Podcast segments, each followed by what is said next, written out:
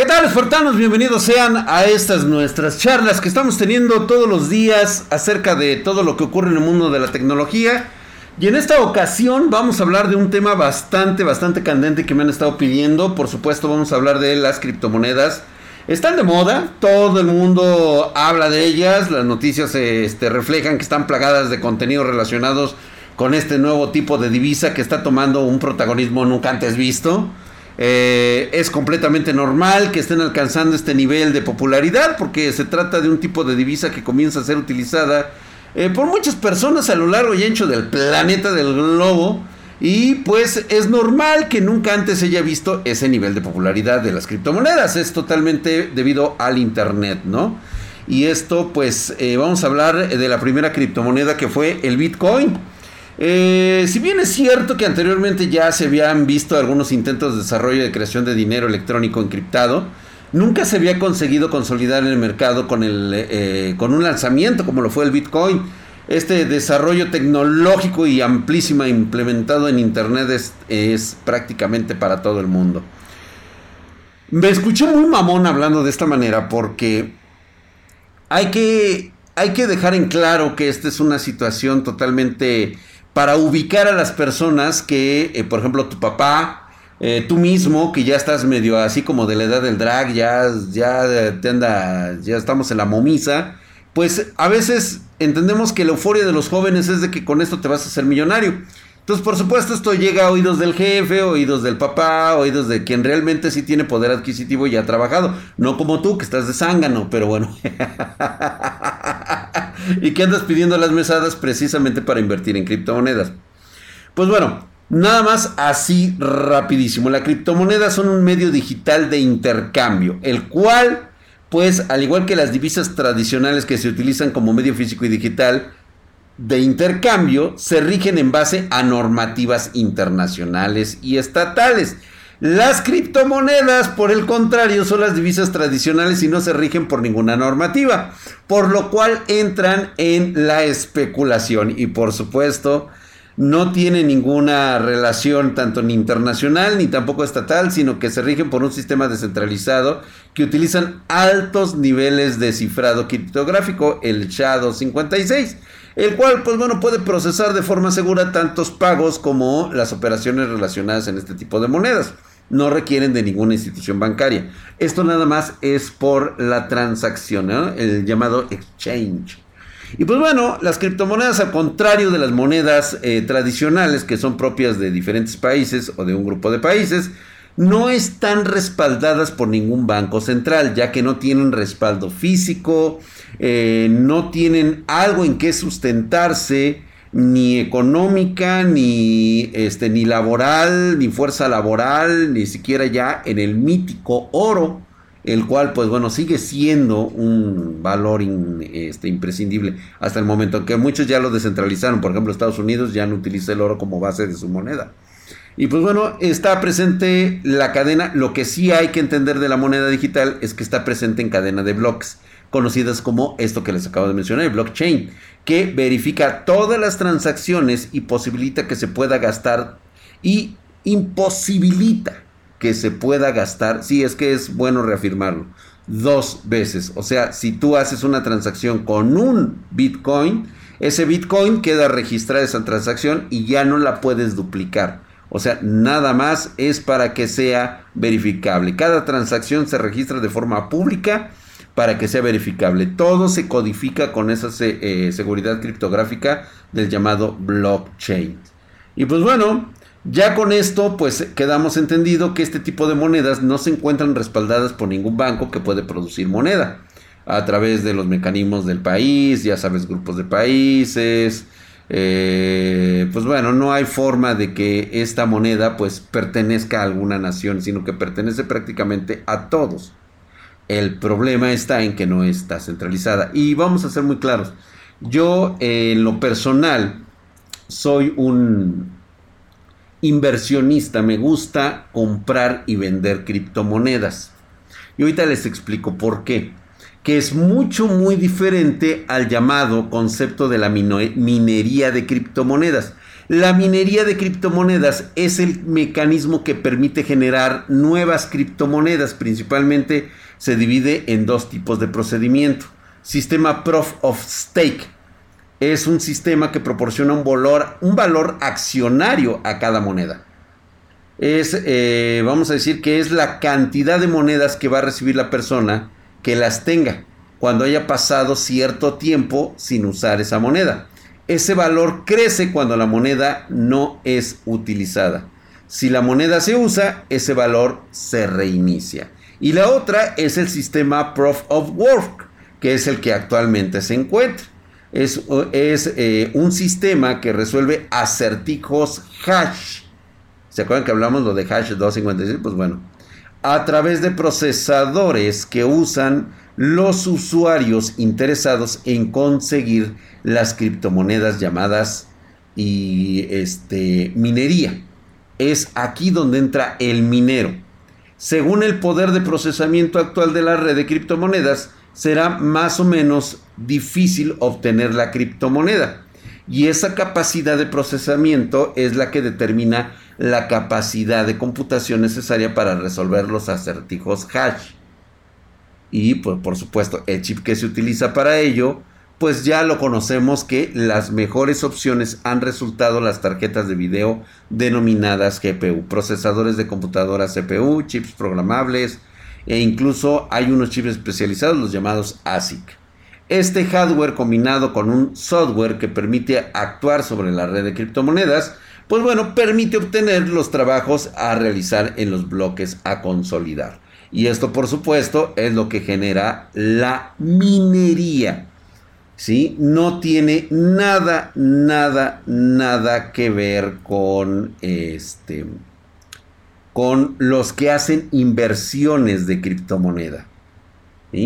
Ahora bien, es importante mencionarles, aquí hay dos cosas. Ya hablamos de esto, de la referencia de las monedas tradicionales, para qué sirve la criptomoneda. Y pues vamos a hablar de algunas cosas que yo he visto cuando hago este tipo de inversiones. Para profundizar, porque yo invierto en Bitcoin, yo sí lo he hecho. ¿sí? Invertir, comprar criptomonedas en el mercado de divisas, de criptomonedas. No las mino, las compro. Y con ello quiero ver cómo es que se mueve este mercado. Hoy después de todo eso, les puedo decir con certeza cómo funciona esto de las criptomonedas ventajas y desventajas de tenerlas. ¿Sí? Ventajas de una criptomoneda. Son monedas globales. Está perfecto.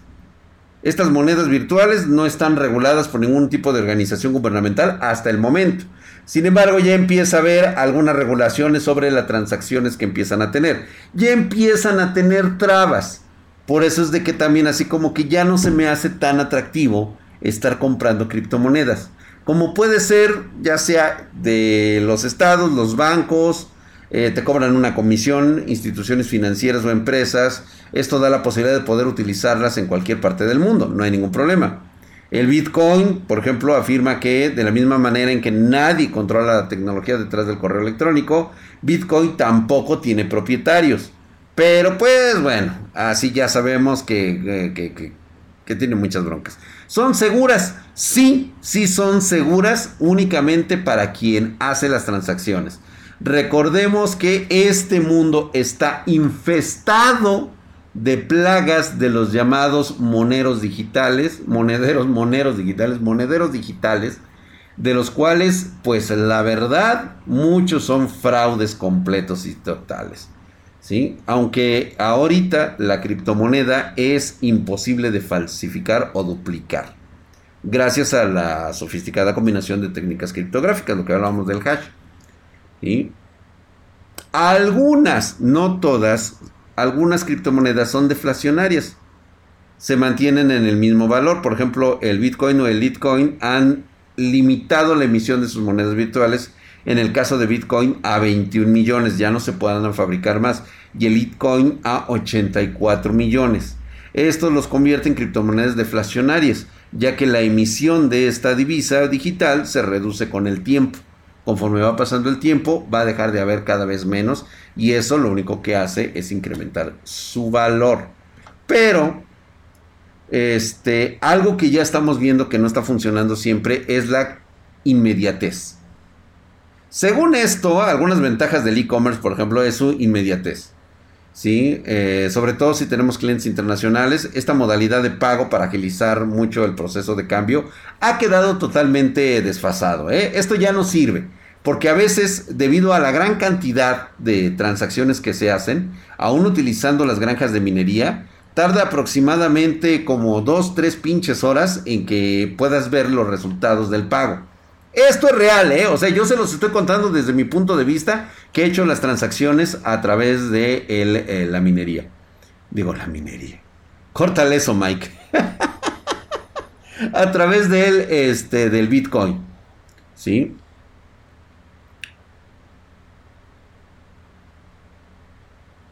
A través del Bitcoin. Entonces, lo que ha pasado es de que resulta más inmediato hacer una transferencia bancaria, ¿sí? Que hacer un pago de transferencia por Bitcoin. La verdad es que sí. Transparentes, dice que los blockchains son públicos, sí, efectivamente lo son, se pueden revisar, no hay ningún problema, pero sí tiene muchas desventajas y actualmente es ahí donde ya estamos cayendo en este círculo vicioso. ¿Sí? Porque al mismo tiempo estamos encontrando una serie de desventajas en estas criptomonedas que ya les acabo de mencionar, como por ejemplo la velocidad de transferencia. ¿sí? Ahora bien, lo que está ocurriendo en la actualidad es lo que ya vimos a, principios de este año, es la posible pérdida de dinero.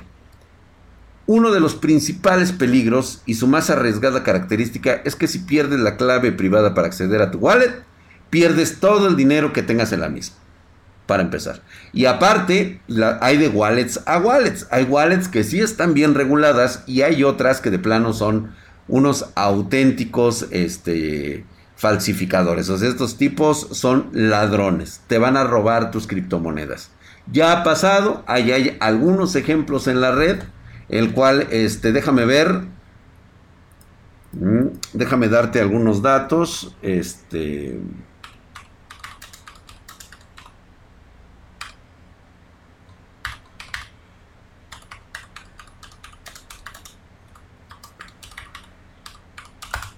A ver, déjame ver.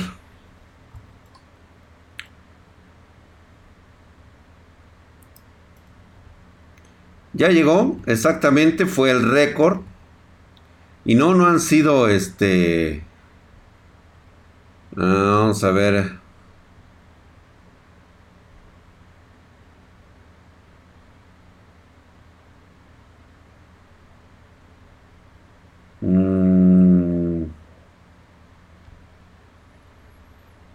Las llamadas wallets frías, espérate, este tipo de billeteras son físicas y tienen un aspecto similar. No, espérate. Este...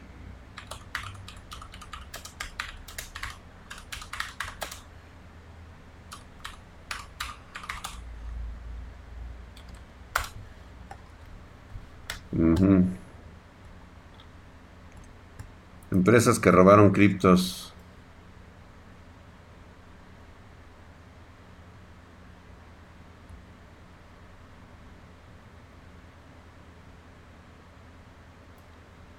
A ver, Qubit. Es que hay un chingo, cabrón.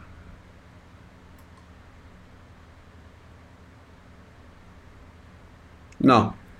Déjame cortarle aquí para que no perdamos más tiempo. Vuelve otra vez Mike. 3, 2, 1.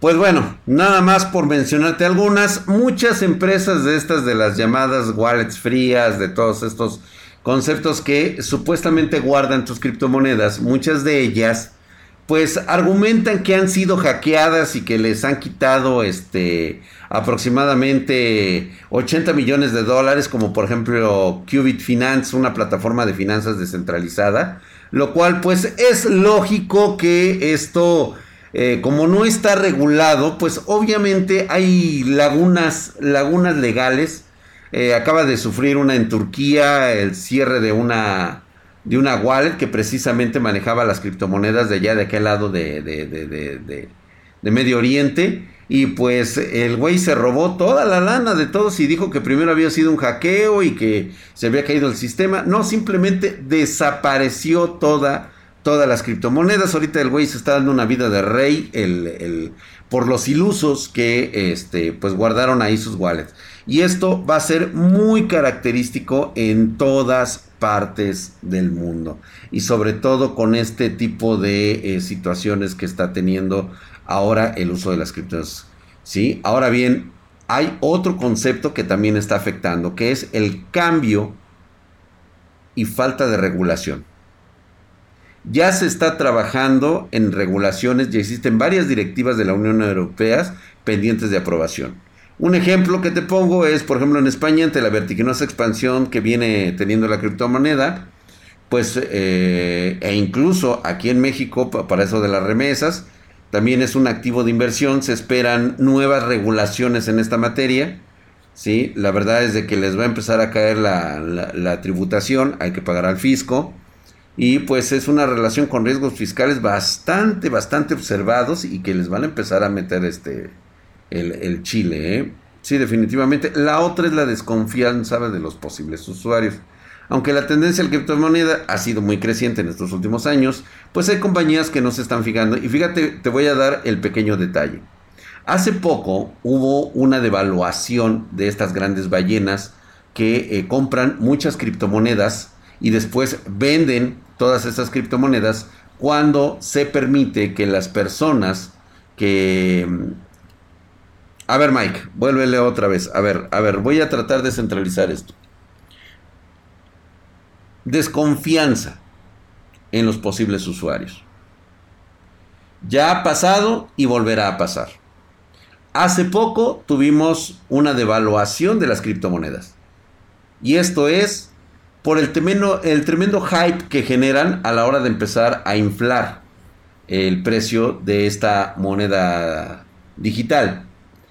Eh, estuvo muy arriba de los casi llegaba otra vez a los 60 mil dólares por Bitcoin y de repente se despedorró, se cayó. Y esto se debe a que las grandes ballenas, que vienen siendo estos grandes inversores de Bitcoin, pues compran mucho, barato, y después, este, aprovechando el trend y aprovechando pues eh, la falta de escrúpulos de mucha gente que no sabe, la verdad es que no sabe, creen que se van a hacer millonarios de la noche a la mañana únicamente con tres aplicaciones y que siguen a idiotas, así los voy a denominar los idiotas del Bitcoin, que están en todas las redes sociales, que te invitan a invertir en estas porquerías, porque así las he denominado. Esto son inversiones chatarra, jóvenes. O sea, yo la verdad, si te soy honesto, yo no he perdido un solo centavo, ¿eh? Al contrario, me he servido de ustedes para ganar este dinero. ¿Sí? Yo sé el momento en que me tengo que salir y eso pues son gracias a las masterclass de Leak. Sé en qué momento me tengo que salir a pesar de que se sigue subiendo. Yo sé que tarde o temprano esa cosa se va a derrumbar porque no es insostenible. No está sujeta con nada. No hay nada detrás de ella. Todo lo que es es inflación y por supuesto los que dirigen esta plataforma son las grandes ballenas, los güeyes que han comprado desde un principio miles y cientos de miles de bitcoins de cualquier otra moneda, criptomoneda. Muchos CEOs creadores de esta moneda, ellos son los principales accionistas y ballenas. Compran supuestamente sus bitcoins, ¿sí? O sus Litecoins o sus XRP coins y los ponen este, como que se están vendiendo precisamente para que empiecen a comprar ustedes. Cuando ustedes compran, pues obviamente se va inflando, ¿sí? Entre más compres, pues más, este, más caro se empieza a dar.